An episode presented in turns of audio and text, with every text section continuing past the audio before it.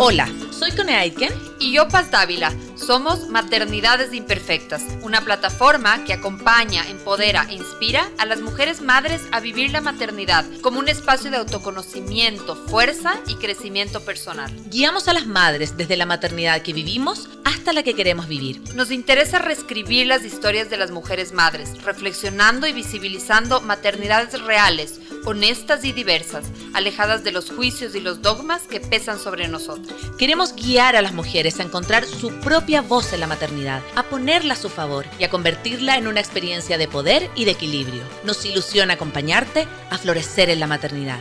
Bienvenidos. Hola a todos, buenos días a todos quienes nos están escuchando a través de la 101.7 FM Radio Sucesos y también a través de radiosucesos.fm a través de la web. Mi nombre es Cone Aitken y le damos la bienvenida a todos a este segundo capítulo de nuestros vivos de maternidades imperfectas. Hoy día estamos muy contentas porque tenemos unas hermosas invitadas acá en el estudio. Y bueno, también a recordarles a todos quienes están recién incorporándose a la sintonía que este espacio es transmitido hoy día y también retransmitido todos los domingos a las 12 del mediodía y por supuesto también en formato podcast a través de Spotify y en iTunes. Nos pueden seguir a través de nuestras redes y a nuestra web www.maternidadesimperfectas.com y vamos a estar hoy día con preguntas a nuestro WhatsApp al 0999 04 30 30 0999 04 30 30. El día de hoy vamos a hablar acerca de la adopción. ¿Estoy preparada para ser mamá adoptiva? Y por supuesto tenemos unas tremendas invitadas que ya mi amiga Paz Dávila les va a presentar. Bienvenida Paz. Hola con todos, con todos que nos están escuchando. Hola Cone, hola Marisela y hola Gabriela. Muchas gracias por, por estar aquí. Hemos, eh, hemos querido traer este tema porque nos parece que cada vez hay más madres, más familias que se plantean esta posibilidad, sea como una opción, sea por desafíos reproductivos y en general son historias que no las tenemos mucho a la mano, que hay mitos, que no estamos muy bien informadas, así que nos parecía que era un tema como de responsabilidad social el traerlo, así que muchas gracias. Eh, ya les voy a ya les voy a pasar el micrófono para que para que se puedan presentar. Estamos aquí con Gabriela Castillo y Marisela Miranda. Ambas son madres adoptivas y además son miembros, miembro fundadora de la, de la Fundación Padres de Corazón en Acción, una organización sin fines de lucro que se conformó en 2009 por padres y madres adoptivos que buscan tener incidencia en temas de adopción. Así que muchas gracias por estar aquí. Bienvenidas. Te paso la palabra, Gabriela, para que te puedas presentar, por favor. Buenos días, mucho gusto en realidad. Eh, para mí un placer estar aquí y, ser un poquito el eco de, esas voces de, un montón de niños que están esperando en casas hogares y muchos padres que también anhelan ejercer.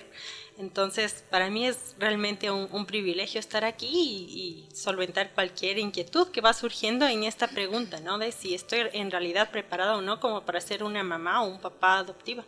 Bienvenida, gracias Gaby. Marisela, ¿cómo estás? Bien, gracias, buenos días. Estoy muy contenta de participar en un programa como este. Me parece que nos está llamando un poquito más a la conciencia social y también a conocer un poquito más y descubrir otros tipos de maternidades que podemos optar aquí en el país.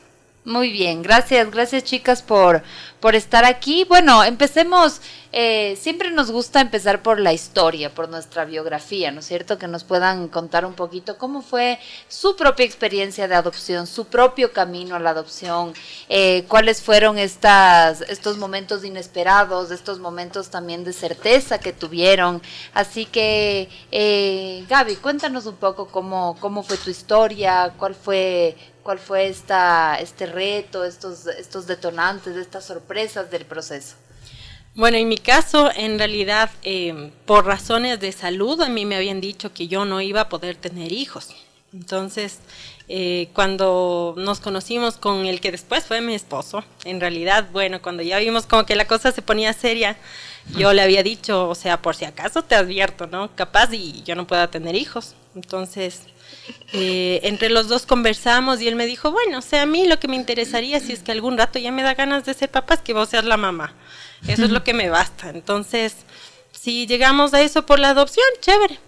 Y en realidad, bueno, con él yo me conocí en, un proceso de voluntariado. Estuvimos todo el tiempo en contacto con, niños de, situaciones eh, socioeconómicas bastante complejas. Entonces, eh, siempre como que hubo esa, esa afinidad, por así decirlo. Por otro lado, digamos, desde mi lado, eh, yo tenía como que todos los antecedentes de, mi papá. Mi papá siempre trabajó muy asociado igual con discapacidades, con situaciones de orfandad complejas. Y bueno, pues para mí era como que algo normal, natural la adopción, entonces no es como que una idea que me salió rebuscada, sino que para mí era como que mm, algo que me parecía bastante lógico.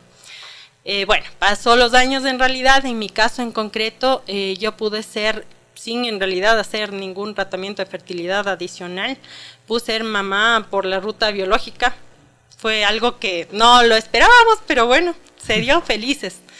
Y bueno, después de que ya estábamos, estábamos nosotros ya concretados como familia, después dijimos, ¿y ahora será que segundo, no segundo?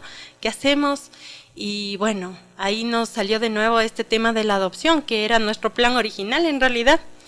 Y coincidía todo, todo veíamos alguna película, mm. Tarzán, veíamos otra película, o sea, todo, todo era adopción, adopción, adopción. Entonces, eh, en realidad ya conversamos con mi esposo y dijimos, y, si más bien retomamos el plan original, y a la final eso hicimos, ¿no? Nos fuimos a averiguar. En este caso, bueno, en nuestro país, eh, todo lo que es adopción se maneja a través del MIES. Entonces, bueno, fuimos a averiguar, hicimos todo el proceso eh, para aplicar, digamos, a la adopción, esperar a ver si es que éramos declarados como candidatos idóneos o no. Y bueno, en realidad esperamos como unos dos años a que todo este proceso salga. ¿Desde que empezaste? Desde que, claro, desde que empezamos. Ajá. Em, y después de eso, pues ya eh, nos declararon como paz idóneos y, luego de eso eh, tuvimos todo este match, ¿no? Con, en este caso con, con nuestro eh, hijo. Y, y, pues así llegó a nuestra casa, en realidad fueron un tiempo de espera, el embarazo más largo tal vez, mm. pero fue igual de rico, ¿no? Fue una experiencia realmente súper enriquecedora, en la que hubo, claro, altibajos, la espera no es precisamente la más fácil, pero sí es la más valedera. Y en ese sentido, pues para nosotros fue simplemente el, completar nuestra familia, nuestro concepto de familia y, darnos cuenta de que para nosotros no era requisito ni genes ni mucho menos, era lo que nosotros sentíamos desde adentro. Y desde que nosotros le conocimos a nuestro hijo, sabíamos que toda la vida era nuestro hijo. O sea, mm. Mm, ¿qué les puedo decir? O sea, tal vez no tenga recuerdos, digamos, de, nueve meses anteriores, pero desde que llegó, pues él llegó a llenar todo el espacio que era de él. Él siempre estuvo, yo pienso, soy una persona súper científica, pero la única cosa en la que me parece que es como que destino es que mi hijo siempre fue nuestro hijo. Nació tal vez de otro vientre, pero siempre fue nuestro. Y, y bueno, pues entonces ese fue como que el recorrido que tuvimos. Qué hermoso. ¿Y en tu caso, Marisela, cómo fue? Bueno, mi caso es bastante diferente. Em, yo tuve la fortuna de, a los 16 años, involucrarme con una organización que trabaja con personas con discapacidad y hasta el momento estoy involucrada con ellos. Entonces, mientras nosotros hacíamos, más o menos a mis 17 años, mientras nosotros visitábamos los hogares de las personas a las que nosotros servíamos, yo estaba eh, en compañía de uno de los donantes de la organización y mientras nosotros estábamos visitando y mirando las necesidades y, y toda esta situación, eh, él me contaba que una de las cosas que él desea hacer en su vida es adoptar un niño, porque ya hay muchos niños aquí en este mundo que están sufriendo, que no tienen padres por alguna razón, y que sería una excelente opción para, para el adoptar. Entonces estas palabras realmente quedaron grabadas ¿no? en mi corazón y, y, realmente desde ese momento yo decidí, ah, no, sí, me parece una excelente opción, sí, en verdad, nosotros estábamos viendo una realidad ¿no? de muchos niños abandonados, muchos niños viviendo en condiciones eh, de extrema pobreza y, situaciones muy, muy difíciles porque nosotros trabajamos con personas con discapacidad. Entonces yo incorporé esta, eh, esta realidad a mi vida. Entonces desde los 17 años yo decidí ser una madre adoptiva Eh, solamente que, que, fue muy interesante porque viendo el trabajo que, que, que la organización donde yo trabajo, se, se, llama Fundación Esperanza, Camp Hope, eh, es un trabajo bastante arduo trabajar con personas con discapacidad. Entonces en ese momento nunca, nunca se me ocurrió de ninguna manera adoptar una persona con discapacidad, realmente. Entonces eh, pasaron los años y yo eh, empecé, eh, bueno, me enviaron a, trabajar en, el área, en una casa hogar que, tiene mi organización, donde tiene eh, niños y, adultos con discapacidad. Y entonces a nuestra casa hogar llegó, llegó mi hijo.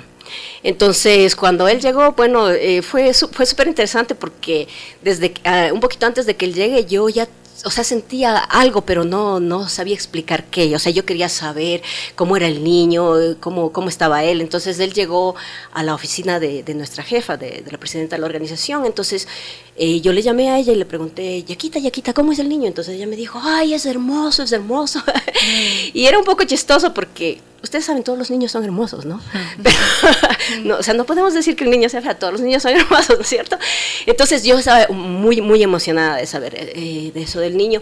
Pasaron, pasaron el tiempo, mi, mi hijo tiene una discapacidad severa, eh, una, una discapacidad intelectual severa, y él ha tenido muchos, muchos retos en su salud hasta el día de hoy.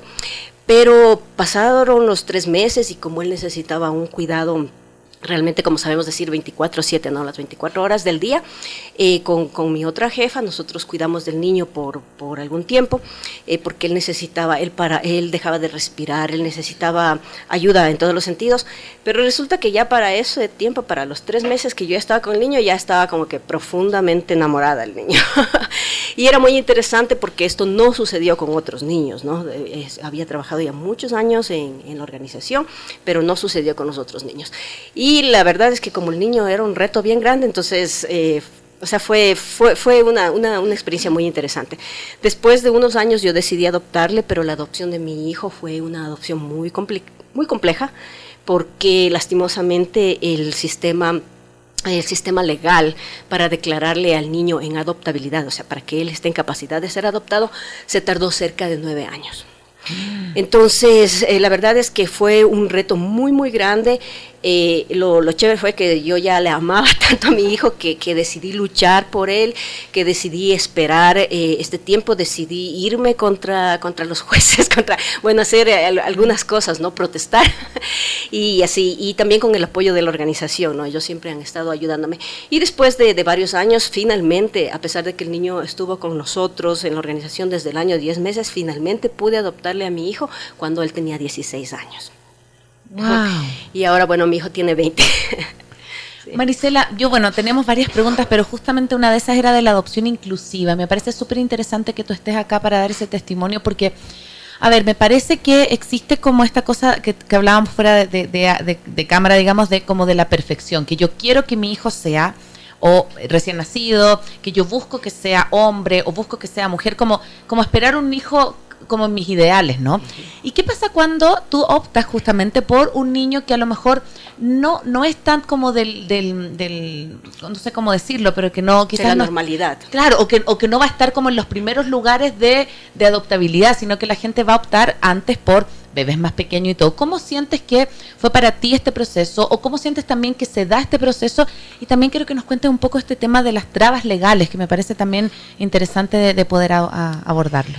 Bueno, eh, esto es súper importante porque en sí la adopción recién se está abriendo camino en nuestro país mm. y realmente la adopción en sí, incluso de los niños que entre comillas podemos hablar normales, es, es, un proceso difícil. Hay, como decía Gaby, hay muchos niños que están esperando toda su vida. Nosotros como organización estamos luchando porque hay, hay chicos que a los 18 años tienen que salir de estos lugares sin ninguna familia, algunos sin profesión. Entonces ya eh, conociendo que la adopción ya es un tema bastante difícil, imaginémonos cómo es la adopción inclusiva. Claro. Entonces, eh, y, y, partiendo de, esta idea, ¿no? De que me gustaría tener un hijo, entre comillas, perfecto, normal o algo así, siempre eh, vamos a estar pensando que la adopción inclusiva eh, tiene muchísimos, muchísimos eh, tropiezos, por decirlo así, ¿no? Primero porque nosotros como, como sociedad, tal vez nosotros necesitamos tener una mente un poquito más, más abierta. Nosotros, por ejemplo, como ecuatorianos, desde hace algunos años, nosotros nos hemos abierto un poquito más a lo que es la realidad de la discapacidad pero de todas maneras todavía nosotros les miramos con cierto recelo, ¿no? Con cierto ojo, con ciertos, con ciertos, con cierta mirada, ¿no es cierto? Pero nosotros estamos trabajando en eso. Realmente para mí como persona, como yo les explicaba, no fue como mi meta adoptar una persona con discapacidad, pero yo les voy a decir algo, mi hijo es el mejor regalo que he tenido en mi vida. Mi hijo tiene una discapacidad intelectual severa, entonces él tiene 20 años y en este momento él eh, es más o menos como un niño de un año y medio. Su tamaño es más o menos como un niño de unos 11, 12 años y sus retos de salud son bastante, bastante fuertes.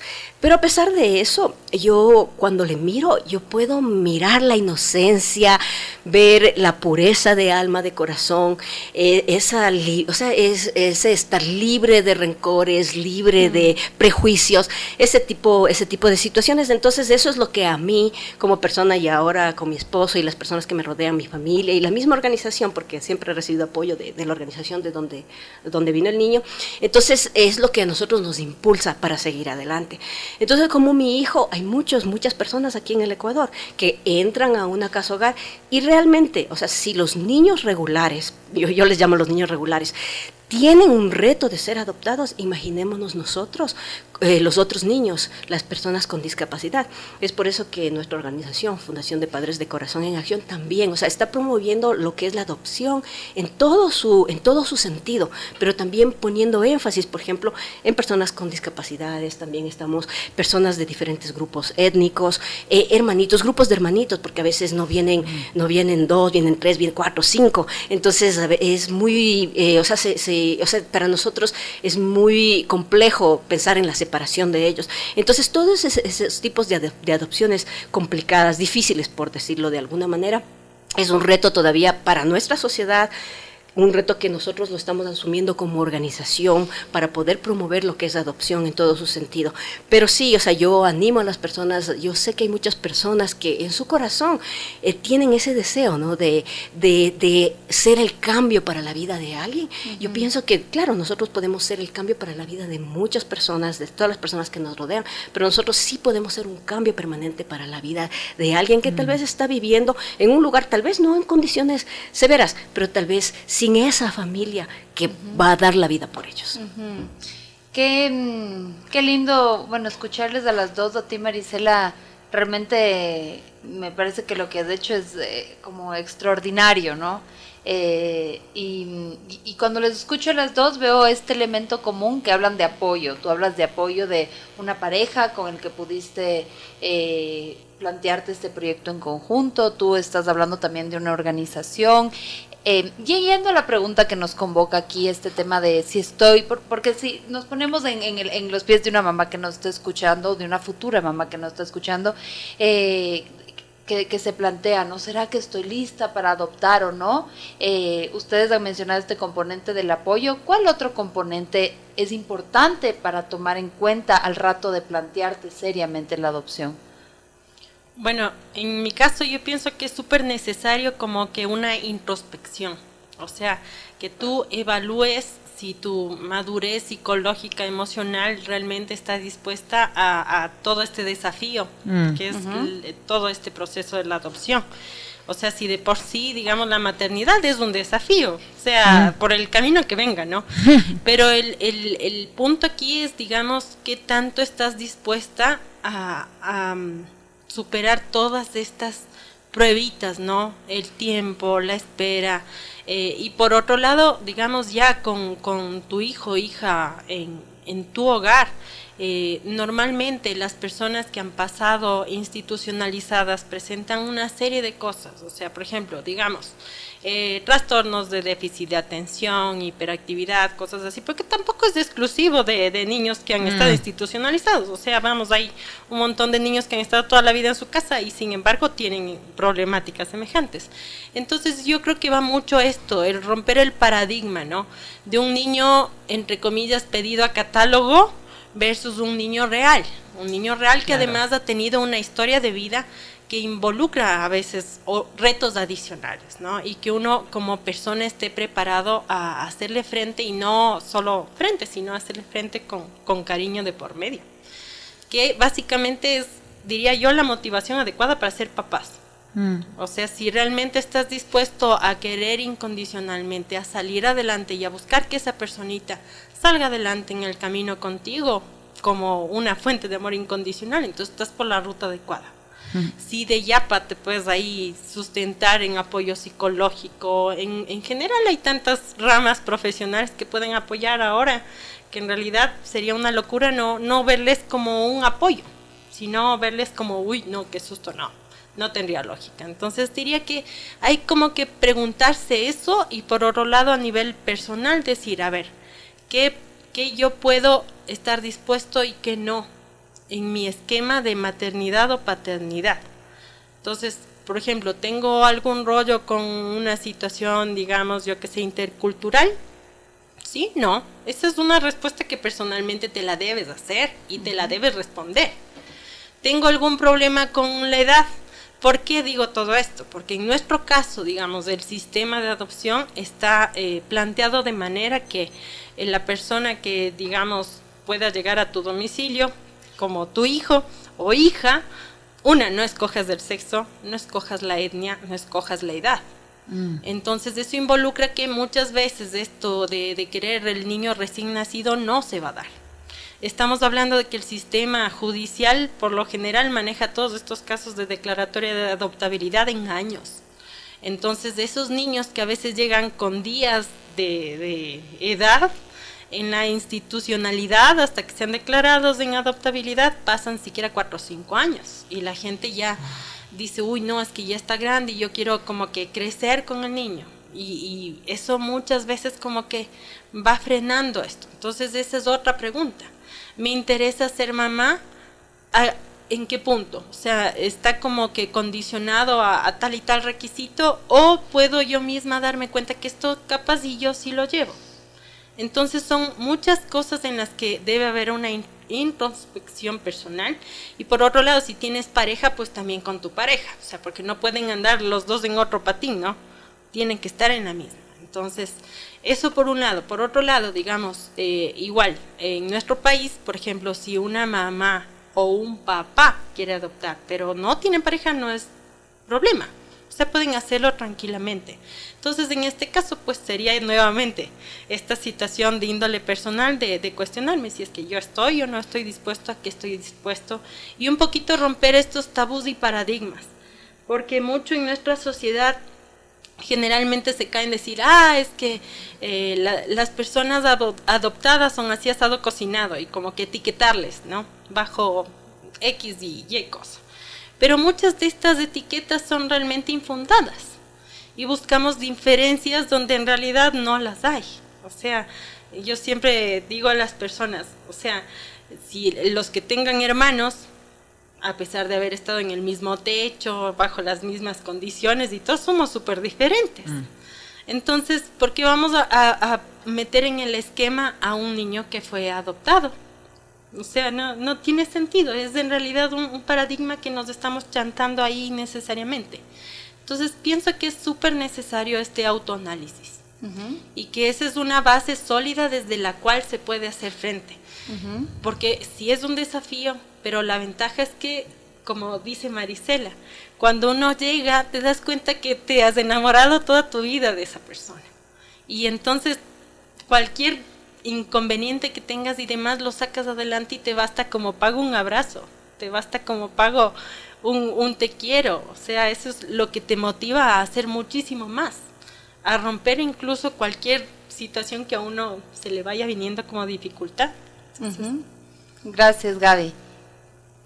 Bueno, eh, yo considero que eh, nosotros, como dice, como dice Gaby, nosotros tenemos muchos paradigmas como sociedad. Entonces, por ejemplo, yo quiero hablar de uno de, esos paradigmas que es, por ejemplo, yo no sé si voy a querer a un niño que no tenga mi sangre. Entonces, yo preferiría adoptar, qué sé yo, al hijo de mi hermana, al hijo de mi prima, y así. Entonces, nosotros a veces pensamos, oh, con qué genes vendrá, con qué, bueno, cuál será su situación. Y es muy interesante porque, bueno, Gaby y yo eh, trabajamos en áreas científicas, ¿no? Entonces, nosotros descartamos completamente este tipo de situaciones, ¿no? Pero algo que nosotros como sociedad, nosotros muchas veces lo pensamos, ¿no? a mí me gustaría, por ejemplo, especialmente hablemos del género masculino, yo digo, no, que tiene que ser un hijo mío, tiene que ser de mi sangre, ¿no es cierto? Y nosotros si nos ponemos a pensar, algunos hombres incluso cuántos hijos no tendrán que tal vez ni, siquiera saben, ¿no es cierto? Exacto. Y a veces nosotros, y a veces nosotros eh, podemos tener nuestros tíos, nuestros primos, algo así, que tal vez ni siquiera estamos cerca, tal vez ni siquiera estamos cercanos. Y a veces las personas que amamos son, qué sé yo, un amigo, una persona cercana. Y, y yéndonos ya a una relación de pareja, nosotros sabemos que con las personas que más nos unimos son nuestra pareja. Entonces, esta idea de que tal vez yo no pueda amar a un niño, a una persona que no lleve mi sangre, yo creo que esta idea nosotros como, como sociedad, como seres humanos, necesitamos descartarla. Porque el amor, yo, sí considero que el amor es una decisión. Sí, el amor es, es el darse, eso, eso es amar, no estar esperando que los otros nos den, sino el darse uno mismo. Entonces yo pienso que debemos descartar esta posibilidad porque nosotros necesitamos pensar que sí, o sea, que si yo decido amar a una persona, yo voy a amar a esta persona, ¿sí? No, como decía Gaby, no necesariamente porque me pueda retribuir, porque me pueda pagar. A veces, como dice Gaby, a veces el, el, pago es una sonrisa, un abrazo, un beso, ¿no es cierto? Pero ya, o sea, nosotros, o sea, yo, por ejemplo, eh, en, en mi propia experiencia, yo pienso que yo he recibido más de lo que yo he dado a través de la experiencia de haberle adoptado a mi hijo. ¿sí? La, la, la experiencia de haberle adoptado a mi hijo me ha hecho mucho mejor persona eh, en estos años que, que, le he tenido a mi hijo que lo que yo era antes. Me ha hecho considerar muchas mejores opciones en mi vida que las que yo tenía antes. Me ha, me ha llevado a tomar mejores decisiones para mi vida que las que yo tenía antes. Entonces, la presencia de mi hijo en mi vida realmente ha sido de una gran bendición. ¿sí? Y entonces yo puedo hablar eso ahora por mí, por mi esposo, por mi familia, que mi hijo, por ejemplo, sí, o sea, eh, eh, en, el sentido en el sentido general de la palabra, por ejemplo, la vida de mi hijo sí ha sido un reto por, por, por, su situación de salud constante, pero de todas maneras yo, yo les aseguro que, por ejemplo, eh, si algo le sucede a mi hijo, yo, yo estoy viéndoles a mis sobrinos, a mis hermanos, todos eh, acongojados, porque ellos le aman a mi hijo, ¿sí? a mi esposo le ama a mi hijo, las personas que me rodean. Eh, la, la, fundación en la que trabajo, a la que pertenezco también, o sea, tienen un cariño especial porque ellos vienen a ser parte de nosotros, ¿sí? Y son parte de lo, de lo que nosotros, de, del círculo en que nosotros estamos desarrollándonos. Muchas gracias. Bueno, vamos a vamos a ir a la pausa. Les quiero recordar que si tienen cualquier pregunta que quieran hacer a nuestras magníficas invitadas pueden escribirnos al 0999 043030. Em, a mí me encantaría que ustedes también escucharan lo que hablamos fuera del aire, ¿no? Está muy interesante esta conversación y quiero tomar algo de lo que hablamos fuera, eh, tanto para Gaby o Marisela, quien quiera tomar la palabra. Cuando hablamos de la verdad, de la honestidad, ¿no? De la importancia de los niños, eh, de los jóvenes, de saber su origen, saber su verdad. ¿Cuán importante es, chicas, de que eh, justamente ustedes como padres adoptivos le cuenten de dónde vienen, cuál es su raíz, también para que ellos se sientan orgullosos de, de, pertenecer a una familia adoptiva, de que no hay nada que ocultar, porque yo recuerdo, bueno, mucho tiempo antes, esto se ocultaba, yo creo que todavía sigue, pero ojalá que cada vez menos, como que la adopción era algo que como no se podía hablar, como era algo totalmente secreto. Cuéntanos un poco ustedes cuál es la importancia que ven de, de esto de hablar desde la honestidad. Sí. A ver, bueno, en general yo creo que esa es una de las partes del, del, paradigma y el tabú sobre la adopción que como que más recelo tiene la, la gente de, de, tocarlo. Y yo lo que estaba justo comentándoles es que yo personalmente pienso que ningún amor verdadero puede crecer sobre una mentira. Mm. Como la persona que dices que es el amor de tu vida, porque un hijo es, es un amor, pero que a uno le, le, le brota por los poros eh, ¿cómo le puedes ocultar su verdad? Es mm. ocultarle su derecho a identidad. Entonces, pues no, o sea, si, si dices que le quieres, hay que ser coherente con ello. Ahora, bueno, tampoco es que por poco a los dos años le cuento toda la historia, porque obviamente no va a estar preparado para ello. Entonces hay que ser muy respetuosos con su propio ritmo, con su propio lenguaje, con, con ese ir madurando, ir preguntando. Los niños son súper sabios y ellos saben cuándo quieren preguntar qué, porque es lo que ellos quieren saber. Y uno tiene que responder lo que ellos quieren saber. Mm. ¿Ok? Entonces a medida que obviamente va pasando el tiempo, van a hacerse más preguntas. ¿Y qué sentido tendría maquillarle las cosas? O sea, obviamente no son historias fáciles, porque estamos hablando de que son niños que sufrieron de alguna manera eh, prácticamente una, un violentamiento a sus derechos de alguna manera. Entonces no es que sean historias rosas las que llegan a una casa hogar. ¿ya? Pero eso no involucra ni quita que ellos, ese fue, entre comillas, el camino intermedio para llegar a la plenitud de un hogar donde sí se le va a amar con incondicionalidad, ¿ok? No todo el camino va a ser rosa, ¿de acuerdo? Pero eso no involucra que cuando él quiera saber sus orígenes nosotros vamos a retirarnos de eso. Más Mm. bien la idea es apoyarle en estar ahí, porque mm, puede haber obviamente situaciones de dolor. Pero cuando uno más demuestra amor es cuando son las situaciones difíciles. ¿no? Exacto. Entonces creo que todos, eventualmente en nuestra familia ha habido épocas duras. Y, y lo que más uno siente como el, el nivel máximo del amor de familia es ese, estar en las épocas duras. Entonces, con más razón, ¿cómo no vamos a estar en, en la vida de nuestros hijos incluso de alguna manera mientras no estuvimos en ella? Entonces sí, es como que, a ver, si puede haber un poco de sombra, esa sombra nos dio paso para poder eh, entrelazar nuestras historias y hacer una nueva versión. No va a ser ni la anterior, sino una nueva. Y desde eso proyectarse. O sea, eh, obviamente, nuevamente repito, o sea, eso involucra que uno tiene que estar muy abierto a dejarse ayudar, por ejemplo, de psicólogos, de todas estas ramas, por ejemplo, que pueden ayudar a que ese proceso vaya de la mejor manera. Pero sí, o sea, yo creo que, que un amor verdadero no puede encaminarse de otra manera que no sea a través de la transparencia y respetando ritmos, ¿no? Entonces, este proceso, por ejemplo, en adopción normalmente se le llama revelación. Entonces, eh, actualmente, por ejemplo, en nuestro país eh, se busca, ¿no? Que todo este proceso de la adopción, digamos, como que llegue a algún punto en el que se haga la revelación. Pero ya les digo, o es necesario que se vaya haciendo poco a poco, poco a poco. En mi caso personal, por ejemplo, eh, con mi hijo siempre hemos ido, por ejemplo, a la casa hogar de en donde él estuvo. Vamos llevando a veces cositas, nos quedamos a jugar un ratito. Bueno, con la pandemia se complicó un poco todo, ¿no? Mm. Pero, o sea, él sabe que allá le encontramos nosotros. Y eh, bueno, en esta casa hogar en realidad es una maravilla. De, de todas las casas hogares es de las que mejor está. Eh, pero él, él siempre me pregunta, por ejemplo, ahora que ya es más grandecito, él me dice, ¿y, y desde cuándo, por ejemplo, nos vamos a algún lugar? Y yo, ¿desde cuándo conozco este sitio? ¿Desde que era bebé o desde que ya fui más grande? Entonces, bueno, pues dependiendo de, de lo que pregunte. Por ejemplo, hay veces en las que él, eh, en una época, él me decía, mami, yo estuve en tu pancita o no estuve en tu pancita. Mm. Le dije, no estuviste en tu pancita, en mi pancita antes, pero si quieres ven. Y le meto abajo de mi camiseta y él se queda ahí feliz. Entonces, son cositas, digamos, son respuestas que le van llegando conforme él me las va pidiendo. Y él sabe cómo fue nuestra espera. Él sabe que siempre le esperábamos y que siempre, todos los días pedíamos que ya llegara nuestra vida. O sea, y, y toda esa expectativa él la ve desde el otro lado, ¿no? Obviamente cuando él llegó era súper chiquito. Entonces él no se acuerda un montón de cosas, pero ahora, Dios gracias, hay fotos, hay videos, hay todo. Entonces todo eso está bien documentado para que él Tenga su historia. Exacto, exacto. Y por otro lado, otro reto que yo pienso que es el de, el de la adopción es, entre comillas, de- el de como humano, el no juzgamiento.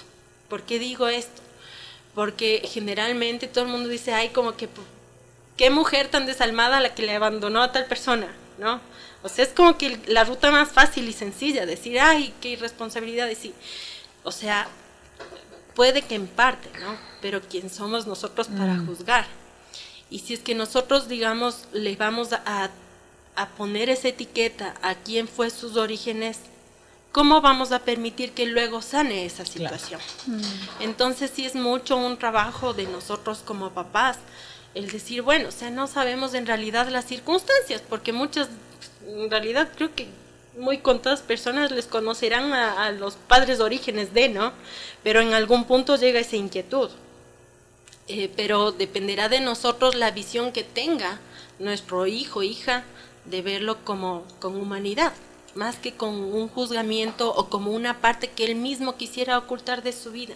Y quiero hacer solo un, cuento, un comentario. Eh, nosotros hicimos un capítulo con Constanza Díaz de una asociación chilena que se llama Nos Buscamos, que fueron niños que fueron adoptados de forma ilegal durante la dictadura. Entonces ella nos contaba que justamente los mayores problemas que tenían era como este ocultamiento de la verdad, que personas que a los 26, 27 años se dieron cuenta que sus papás no lo adoptaron de manera como legal, sino que fue como todo, todo una cosa muy oscura y eso les hacía confrontarse con estos papás que sí, si bien habían amado toda su vida, pero era como cómo me ocultó algo que es parte de mi de mi, de, mi esencia, ¿no? Es lo que tú estás conversando ahora. De la identidad. Mm. O, sea, creo que lo que más afianza la identidad es el amor. Mm. La proyección de amor que nosotros podamos dar a nuestros hijos es la proyección de la que ellos van a crecer. Mm. Hay un meme que circula en Facebook que a mí me encanta, me parece muy gracioso, pero que es muy verdadero. Eh, que dice, si tus hermanos eh, no te dicen que eres adoptado, entonces eres adoptado. y, y, por esto, eh, a mí me gusta hablar sobre esto porque realmente, como, como estábamos mencionando, a veces nosotros ocultamos lo que es la adopción, como que si fuera algo malo. ¿Por qué es algo malo? La adopción no es algo malo, es simplemente otra forma de ser hijo, otra forma de ser padre. ¿sí? Entonces no, no tiene nada que ver, eh, de, no tiene nada malo eh, en, en, en toda la situación. Pero lo que sí es malo es ocultar ocultar esta realidad, porque los mayores problemas que se ha dado sobre la adopción, por ejemplo, hijos rebeldes, incluso si es que ustedes leen un poquito, ha habido hijos que han matado a sus padres y cosas así, pero ¿cuál ha sido la base? ¿Cuál ha sido cuál ha sido la razón? Ha sido que ellos se han sentido engañados toda su vida, porque cuando han sido adultos o adolescentes es cuando de pronto alguien, porque ustedes siempre saben, siempre va a existir alguien que les va a decir a ellos que mm. son adoptados, siempre. ¿sí? Entonces, esto no, es algo que podemos eh, tapar, ¿no? Como si dices, no se puede ocultar el sol con un dedo. Entonces, en el momento que nosotros estamos llevando esto, como decía Gaby, o sea, la verdad, es, es, es el sello del amor, ¿no? En el momento que nosotros no estamos manejando esto con verdad, entonces nosotros estamos ocultando algo y estamos acarreando, llevando una bola de nieve, de nieve que un día se va a desarmar, que un día va a explotar. Exacto, y va a ser de lo peor. Entonces, nosotros, o sea, de lo que yo he podido investigar, los peores problemas que se ha dado referente a la adopción han sido adopciones que se han dado en forma oculta, que nunca han sido reveladas, que por alguna razón a alguien de la familia, un vecino, un amigo, un amigo lejano, ha, develado ¿no? esta, esta verdad. Entonces las personas no reaccionan bien. Pero nosotros conocemos ya muchas personas que han sido adoptadas y desde niños, ahora son adultos, desde niños ellos han sabido que han sido adoptados, para ellos simplemente es un paso más de la vida. Y otra de las cosas, eh, hablaba Gaby sobre esto de la revelación. Hay un momento que todos los, todos los hijos adoptados van a buscar a su familia de origen, todos. ¿Sí? Es como nosotros. Por ejemplo, a ustedes le preguntan a su mamá de dónde venimos, a mi sí, es un arquetipo. Exacto, exacto. Todos nosotros queremos saber, todos nosotros, ah, mi, familia vino de Machachi, mi papá, de así. Todos queremos saber, ¿no es cierto? Todos queremos saber de dónde nosotros venimos. Ellos no son diferentes en eso. Ellos también quieren saber de dónde vienen. Y algunos padres adoptivos, ellos comienzan a tener temor pensando que sus hijos van tal vez a encontrar a, la familia, a su familia de origen y va, van a dejarles a terminar ese amor. Pero eso no sucede. Eso realmente nunca sucede. ¿sí? Realmente lo que ellos necesitan es conocer sus raíces, de dónde vinieron, llenan ese espacio que ellos tienen, ese vacío que ellos tienen y continúan con su vida. Simplemente necesitan saber como todos nosotros. Em, yendo al proceso como tal, ¿no es cierto? Eh, hablaban este tema, bueno, de la burocracia, que hay que tener paciencia, que puede ser desde que inicias hasta, hasta que efectivamente tienes, eh, ya tienes tu hijo adoptivo, puede pasar dos años. Em, ¿Qué más puede esperar una familia que va a adoptar? Además de, de, que tiene que tener paciencia, que tiene que esperar, de que tiene que ser calificada. Eh, y unido a esa pregunta, mencionabas antes que en la fundación también hay padres y madres solteras que deciden adoptar, que en el caso de padres me parece más interesante aún porque son casos menos conocidos. Entonces, sobre estas dos cosas, ¿qué, nos pueden contar? A ver, yo diría que son como que por un lado los requisitos legales, por otro lado los requisitos, digamos, menos tangibles, ¿no? Entonces, por un lado, digamos, hablando de requisitos legales, pues del asunto, eh, a ver, ¿qué involucra nomás de este, este proceso? Por un lado, como que el análisis eh, socioeconómico de la persona aspirante. Eh, por otro lado, como les cuento, todo esto eh, se realiza en el MIS, entonces hay unos círculos de formación de, padres de corazón Em, en estos círculos o sea, son varias como que etapas, ¿no? En los que se les va como que introduciendo en todos estos temas relativos a la, a la adopción, estos paradigmas que les cuento que es necesario que se aborden, ¿no? Y después de eso comenzamos con los requisitos legales. Los requisitos legales, digamos, son como que una serie de papeles. Ahora, gracias a la pandemia, son la mayoría se dejan digitalmente y eso ahorra bastante tiempo en general han tratado de, minimizar el tiempo posible, eh, pero digamos, por un lado estamos hablando del proceso que hacen los padres, ¿no? Los que quieren ser eh, padres adoptivos. Pero por otro lado, digamos, esto tiene que hacer un match con, en cambio, el proceso que llevan, por otro lado, los niños.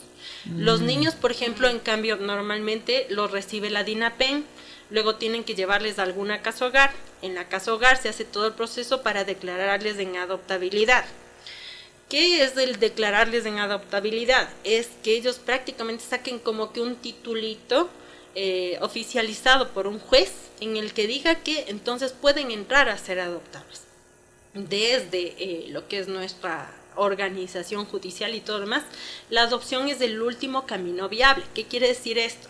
Que un niño que haya entrado a una casa hogar debería al menos, al menos una vez, hacerse el intento de reinserción en su hogar. Exacto, en su familia de, origen si es que se ve que definitivamente la familia de origen no, no tiene, digamos, un camino favorable de rehabilitación y demás, entonces se busca eh, parientes cercanos, ¿no? O sea, consanguíneos, para ver si es que ellos pueden, por ejemplo, eh, hacerse cargo del niño o niña, ¿no? Eh, una vez que todos estos intentos han fallado, estamos hablando de que se hace como que un intento al año, ¿no? Si es que se ha hecho cuatro intentos, entonces se han perdido como cuatro años. Y en esos cuatro años recién dicen, no, o sea, definitivamente con la familia no mismo, entonces ahora sí busquemos declararle en adoptabilidad. Recién ahí ingresa eh, todo este trámite y luego este trámite en, en los juzgados puede irse de largo. ¿Por qué? Porque lamentablemente en la actualidad esos juicios entran con juicios de, arrendamiento, con juicios de divorcios, con juicios de otro tipo de, juicios de toda naturaleza. Civiles. Exacto. Entonces eso involucra que en realidad, como estos son juicios que no están motivados, digamos, económicamente por intereses de por medio y que el niño obviamente no va a irse al, al, juez a decirle, vea, por favor, mueva mi carpetita para que yo ya salga en adoptabilidad. Entonces pasa demasiado tiempo el juez hace el juicio, eh, manda hacer una investigación de cómo se dio el caso y todo lo demás para ver si en efecto se le puede declarar en, adoptabilidad o no. Generalmente, ¿qué es lo que ocurre? Que luego dice, hay tal incongruencia en este proceso, vuelve a investigar. Para esto ya pasa un año más. Entonces vuelve a investigar, llega la segunda investigación al menos seis meses después y el juez normalmente lo que dice es, a ver, esta investigación no cuadra con la que tengo acá. ¿Por qué? Porque obviamente pasaron más de seis meses, pues. Entonces las versiones de las personas involucradas muchas veces cambian porque en el tiempo las personas pueden cambiar su mm. versión. Este no me coincide con este, entonces vuelve a investigar, vuelve a investigar. entonces estamos hablando de que son tres, cuatro investigaciones y demás, y todo este proceso se ha llevado años, años. Entonces, por ejemplo, en el caso, digamos, de un niño que llegó a días de nacido, horas de nacido, a ser abandonado, que se le encontró, por ejemplo, yo que sé, en un lugar X y demás, que digamos, sería lo lógico pensar que fue abandono, ¿no? Declarado en abandono y inmediatamente debería ser declarado en adoptabilidad. Pero estamos hablando de que siendo muy suertudo este, este niño, entró con un juez que sí sepa de esto, porque ese es otro problema. O sea, no hay jueces dedicados exclusivamente a lo que es niñez y adolescencia, sino que, como les cuento, entra en la cola de todos los juicios. Entonces, bueno, supongamos que el juez sí supo y todo lo demás, entonces estamos hablando de que al niño se le va siquiera año y medio en esperar ese, esa declaratoria de adoptabilidad. Entonces, ¿por qué les hago todo este rollo? Porque el asunto es que estamos hablando de que, por ejemplo, tengamos, yo que sé, unos 200 aspirantes a papás, sean solteros, sean en pareja, sean lo que sea, y estamos hablando de que por el otro lado, niños en adoptabilidad están declarados unos 10. Mm. Y de que ah. son unos 10 que, por ejemplo, estarán, de los 10, estarán al menos unos 7 u 8 ya entrando a la adolescencia. Y los otros bordeando los 4, 5 años, 6. Entonces, esto es lo que complejiza en realidad esto, ¿no? Entonces, por eso vuelvo a lo que hablábamos antes, o sea, es necesario que yo me pregunte, a ver, yo quiero ser mamá, pero mi esquema es, quiero que sea un bebé recién nacido y toda esta parte, o, por ejemplo, yo no tengo lío con que sea alguien de unos 6 años, 7 años, y bueno, tal vez me perdí, entre comillas, de esa parte de su vida, pero tengo todo el adelante, pues. Mm. Y es, insisto, una nueva historia. Yo personalmente he tenido la suerte, creo, de conocer a todas las personas que nos hemos conocido, padres que hayan escogido este camino para completar su familia, independientemente de la edad a la que ha llegado su hijo a sus vidas y de la edad que tenía su hijo hija ese, en ese momento, pues es un enamoramiento. Mm.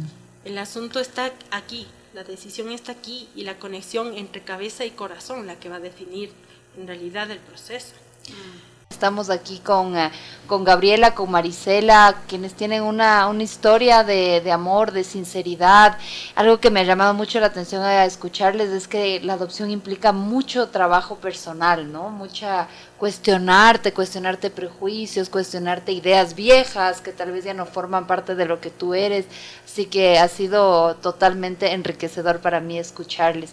Eh, nos decías, Marisela, que te gustaría hablar sobre esta preparación que se requiere para ser padres, madre o padre adoptiva. Cuéntanos un poco. Sí, bueno, eh, la unidad técnica de adopciones tiene un área donde cuando nosotros aplicamos, después nos llaman a a unas charlas, conferencias, incluso damos pruebas psicológicas para, para, poder, eh, para poder saber si nosotros podemos ser personas idóneas para un proceso de adopción o para adoptar un niño. ¿no? Durante este proceso, algunos de nosotros puede ser que nos molestamos, ¿no? Porque de pronto alguien nos está haciendo preguntas constantemente, preguntas muy íntimas, preguntas que a veces nosotros no queremos contestar a nadie, pero que son importantes.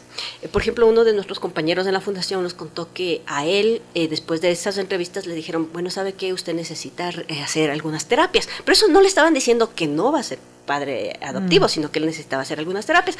Él nos, él nos exteriorizaba que en el primer momento él sí se molestó mucho por esto de que le dijeron, ah, sí tiene que hacer terapias.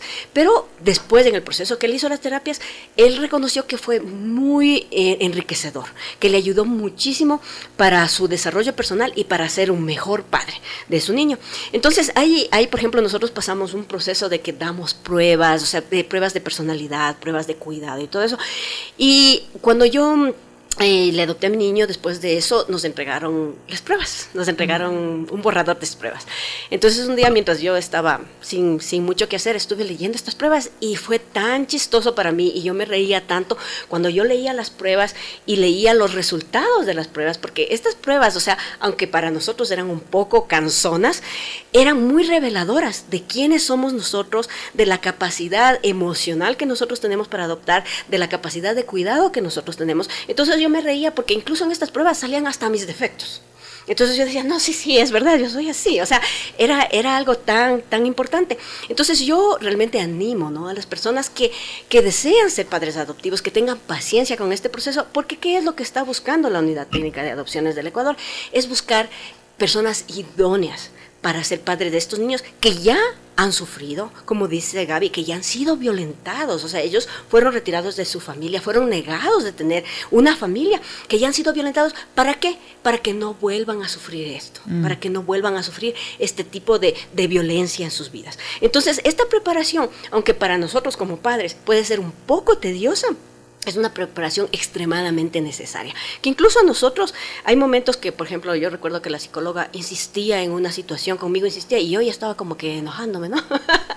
Entonces después, analizando bien la situación, es porque ella quería conocer a fondo cómo es mi reacción frente a algo. Entonces eso es algo muy importante. Y otra de las cosas que a mí me gustaría compartir, que es para prepararles a los padres, es que nosotros necesitamos tener conciencia de que cuando, digamos, si sería un, proceso normal biológico de ser padres, usted no puede decir, ah, vea, yo quiero tener un hijo suquito, ojo verde, que sea flaquito, que sea súper inteligente. Nosotros no podemos pedir eso, ¿no es cierto? Entonces nuestros hijos, qué sé yo, nacen parecidos a nuestros hermanos, a nuestros abuelos, a los padres de nuestros esposos, y bueno, y tantas cosas, ¿no es cierto? Esa es la expectativa que nosotros necesitamos tener de la adopción. Sí, esa es la expectativa. O sea, nosotros no sabemos. Es una cajita de Pandora que nosotros vamos a abrir ese momento. No sé si mi hijito irá a ser suco, irá a ser ojo verde, tendrá ojitos color de capulí. No sé qué va a ser mi hijo. Esa es la expectativa que nosotros debemos manejar. Y aquí, como decía Gaby, en el Ecuador, nosotros no podemos tener la expectativa de que vamos a tener un bebé. Sí, entonces nosotros sí, sí podemos tener la expectativa de tener un niño tal vez de dos, tres años, cuatro, si es que, si es que, las, si es que el proceso legal eh, mejora. Pero nosotros podemos tener la expectativa de tal vez ser una familia y ser esa oportunidad y el cambio, por ejemplo, para un niño de 6, 7, 8 años, para un adolescente que no tiene familia, que en poco tiempo va a tener 18 años y va a estar solo, solo, solo en la vida, sin saber qué hacer, sin un trabajo, sin un sueldo, sin nada, tratando de buscarse la vida para salir adelante. Entonces nosotros sí podemos hacer ese cambio y quizá tal vez aprovechar esto, este tiempo ¿no? para un llamado a nuestras autoridades, para agilizar los procesos legales, los procesos con jueces, los procesos, por ejemplo, de investigación, de abandono de los niños. Si nosotros podemos hacer eso, ya sería un gran gran cambio. Entonces, si la Asamblea Nacional, nosotros con la, Asamblea anterior, del gobierno anterior, nosotros trabajamos muchas cosas sobre lo que es la adopción. Si nosotros podemos dar pasos, pasos en, en ese sentido de cambiar las políticas de adopción de nuestro país, nosotros estaríamos haciendo grandes cambios en las vidas de muchos niños, muchos adolescentes que en este momento están en casas hogares, algunos todavía con esperanza y algunos ya sin esperanza de tener familia. Qué fuerte, Marisela. Te quiero agradecer mucho y, en realidad las dos por esta tremenda conversación. Para, para cerrar, Gaby, ¿dónde los pueden encontrar? Ustedes son, forman parte de una hermosa asociación, pero nos gustaría que las personas que nos están escuchando los conocieran. Cuéntenos un poquito ahí brevemente para que la gente los pueda ubicar también. A ver, en realidad nos pueden encontrar en Facebook, en Padres de Corazón y en Acción, Ecuador, porque eh, el nombre es un poco parecido en ciertos lugares. Entonces, en Facebook sobre todo eh, nos pueden eh, ahí encontrar, escribir y nosotros nos estaremos comunicando también. Súper. Bueno, agradecerles, chicas, porque la verdad ha sido súper inspirador, ha sido revelador darse cuenta de que, eh, sí, si bien hay trabas como lo que tú decías, Marisela, legales, que, que me encantó esto de hacerle el llamado a las autoridades para que a lo mejor ese es el paso que falta, ¿no? Agilitar, pero que todo prima y todo es el amor, que, nosotros finalmente amamos a nuestros hijos, vengan de donde vengan, ¿cierto? Y lo importante, me quedo con esto, como con la importancia de, eh, de hablarles con la verdad, ¿sí? Así que, paz. Eh, bueno, yo me... A mí, a mí, me gustó mucho lo que las dos de alguna manera contaban en su historia, esta como que se estaban buscando, como mm. que de alguna manera era destinado a ser, como que había esta, esta certeza eh, lo que decía, yo sabía que era mi hijo, ¿no es cierto? Así, como tan claro, ¿no? Eh, y yo creo que, que, estas otras formas de llegar a la maternidad, de cuidar a alguien, son igual de válidas. Creo que hay que más bien creo que es algo de enorgullecerse, más que de ocultar o de, o de que sea un, secreto. Creo que, creo que hay que, que hay que abrirnos a estas otras expresiones de maternidad y a estas certezas del corazón, como, como dice su asociación. Eh, ustedes ayúdennos, ¿cuáles son con la idea, fuerza que quieren cerrar para que nuestra audiencia se quede así con esa con esa idea final. Rápidamente, adelante. A ver, yo diría que eh, me quedo con la palabra convicción. ¿Por qué? Porque para ser un padre de corazón, una madre de corazón, hace falta convicción. Muchas veces los hijos biológicos pueden salir por circunstancias, pero un hijo adoptivo únicamente llega por convicción. Entonces esa es una, una ventaja que puede hacer que, que el amor tenga aún más validez y que pienso que es súper importante de este proceso en general. Gracias, muchas gracias. Nosotros tenemos un eslogan que dice, tu vida cambió mi vida. Entonces yo creo que debemos darnos la oportunidad que la vida de alguien más cambie nuestra vida y nosotros cambiar la vida de alguien más. Hmm. Gracias, chicas. Qué linda entrevista. Muchas gracias. Muchas gracias a ustedes.